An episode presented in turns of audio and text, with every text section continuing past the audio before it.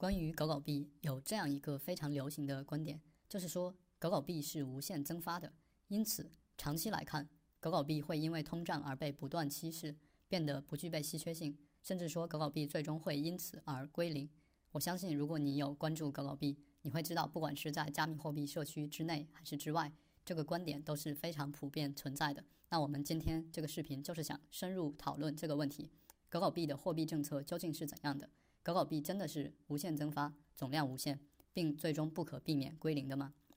那我不知道你们有没有这样的体验：当你真的花时间去了解过一个东西之后，你会发现新闻上对这个东西的描述，还有大众对这个东西的普遍认知。往往和实际的状况是有很大偏差的。人们倾向于相信权威或主流的观点，而不是去自行验证。尤其是当这个观点会合理化人们的决策的时候。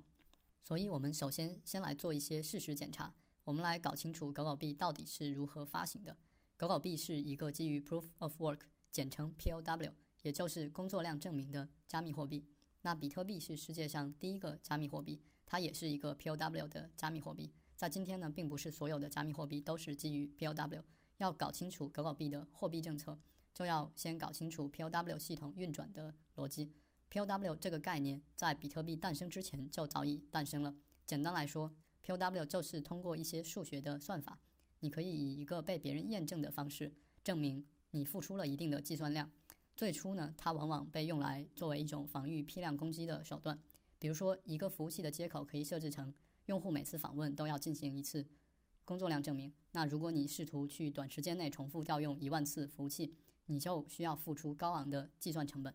中本聪创造比特币的时候，很有创意的将 POW 作为一种共识算法。简单理解，在他设计的这个系统里，所有参与挖矿的计算机用工作量证明的方式各自为战，去计算一个数学问题。解决这个问题需要。非常高昂的计算成本，但是当你计算出来正确结果之后，这个结果的正确性对别人来说是非常轻松就可以验证的。那首先解决这个问题的矿工就可以向整个网络广播他的结果，这个结果也包含他自己的签名。这时，所有其他的矿工就可以验证他的结果。这个矿工呢就会获得两笔收入，一笔是区块奖励，另一笔是他在打包区块时一些转账请求所包含的手续费。同时呢。这个区块的计算结果又会决定下一个区块的计算题目，如此循环往复。那这就是工作量证明的加密货币运转方式的一个概括。任何攻击者想要影响这个网络正常运转，都需要付出非常昂贵的成本。当这个成本足够昂贵，并且远远高于攻击所能带来的收益的时候，这个系统就是非常坚固的。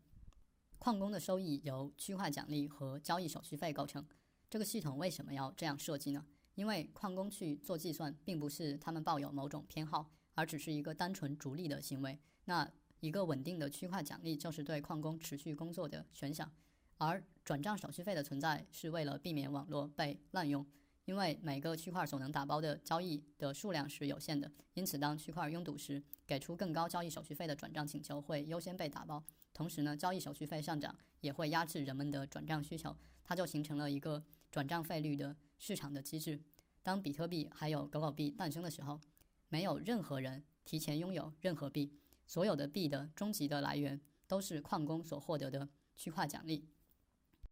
那么，区块奖励是由谁规定的呢？是由代码规定的。比如说，比特币的代码规定了每十分钟一个区块，每个区块的奖励是五十枚比特币，同时还规定了每经过二十一万个区块，区块奖励减少一半。那其实根据这些数字，你就可以算出来，比特币如果一直以这个规则运转，比特币的总量永远不会超过两千一百万枚。那狗狗币的规则是怎样的呢？狗狗币所执行的规则分了两个阶段。狗狗币规定每一分钟一个区块，每个区块奖励一百万枚狗狗币，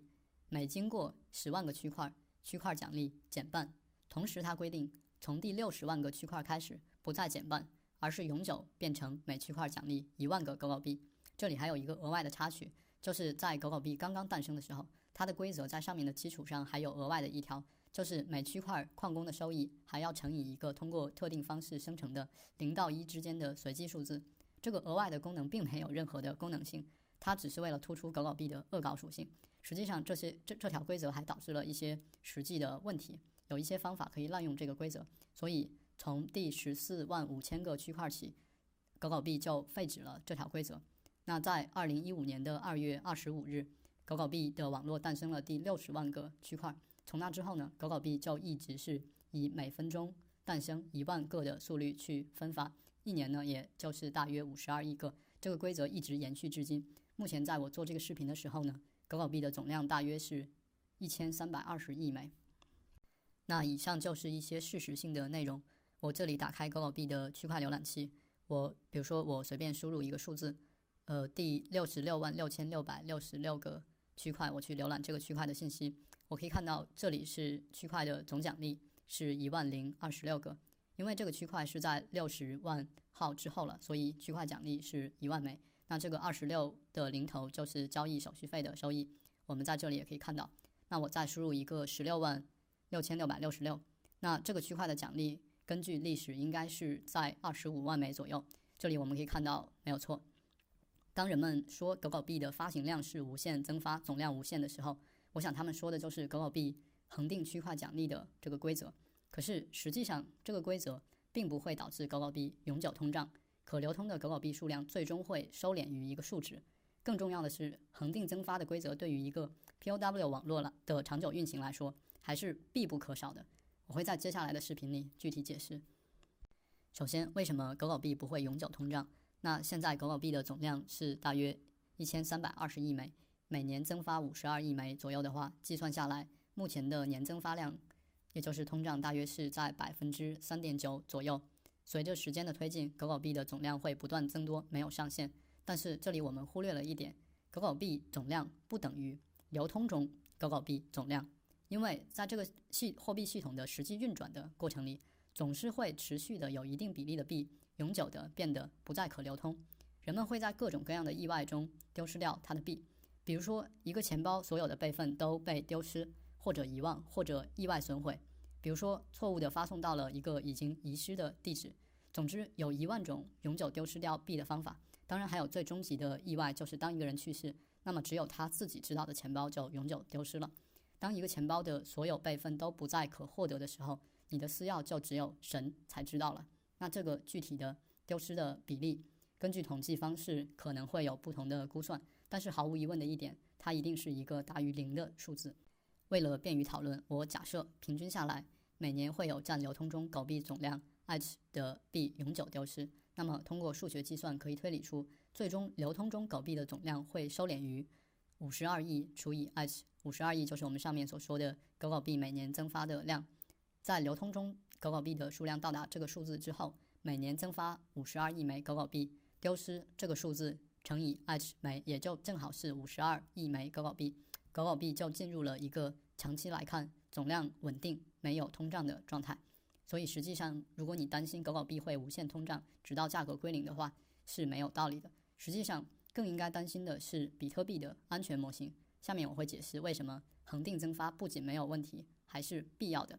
上面我们说，矿工是打包区块和交易的人，他们这么做的动机是去获取区块奖励和交易手续费。而这个系统的坚固之处在于，矿工为了追逐巨大的奖励，如果你真的去想这个事情的话，市值数千亿美元的比特币，其中每一枚的卖家向上追溯都可以追溯到某一位矿工，那矿工投入了极其大量的资本建造和运转矿机，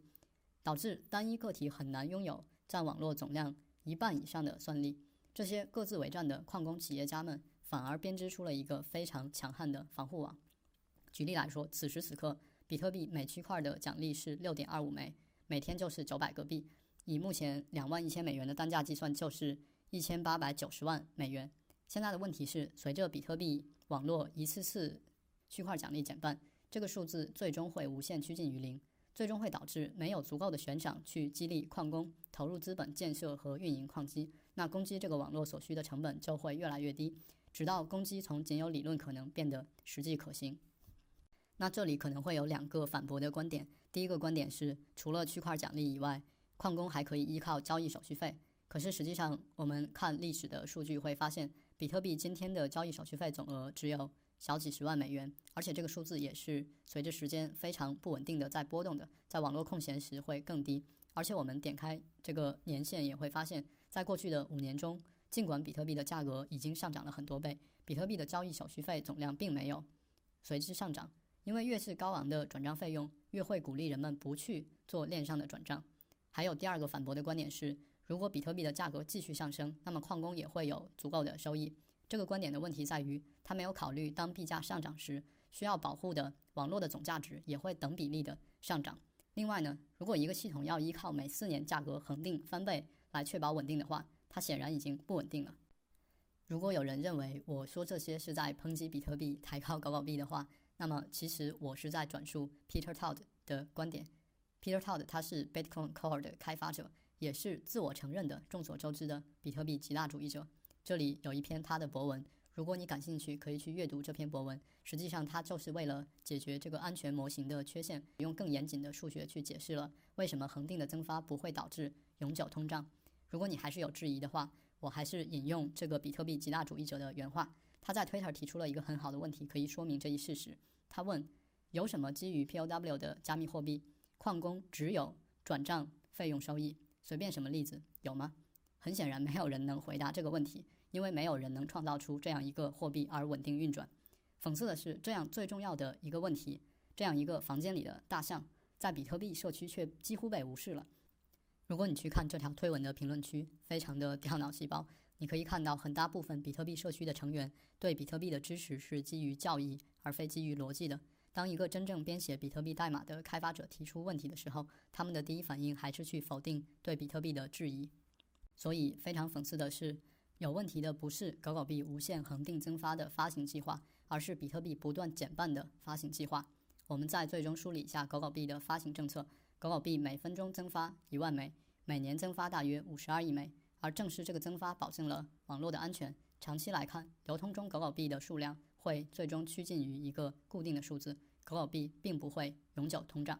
那如果这期视频你看到了这里，我有一个请求：如果你觉得这期视频是有价值的，请帮我点赞并转发这个视频。如果这个更加自由、更加公平的货币系统可以更快的普及，我们每个人都可以拥有更大的自由，我们所处的世界也可以更快变得更加合理。那这一期就是这样。同样的，没有任何投资建议。如果你有任何看法，都欢迎在评论区留言告诉我。拜拜，我们下回见。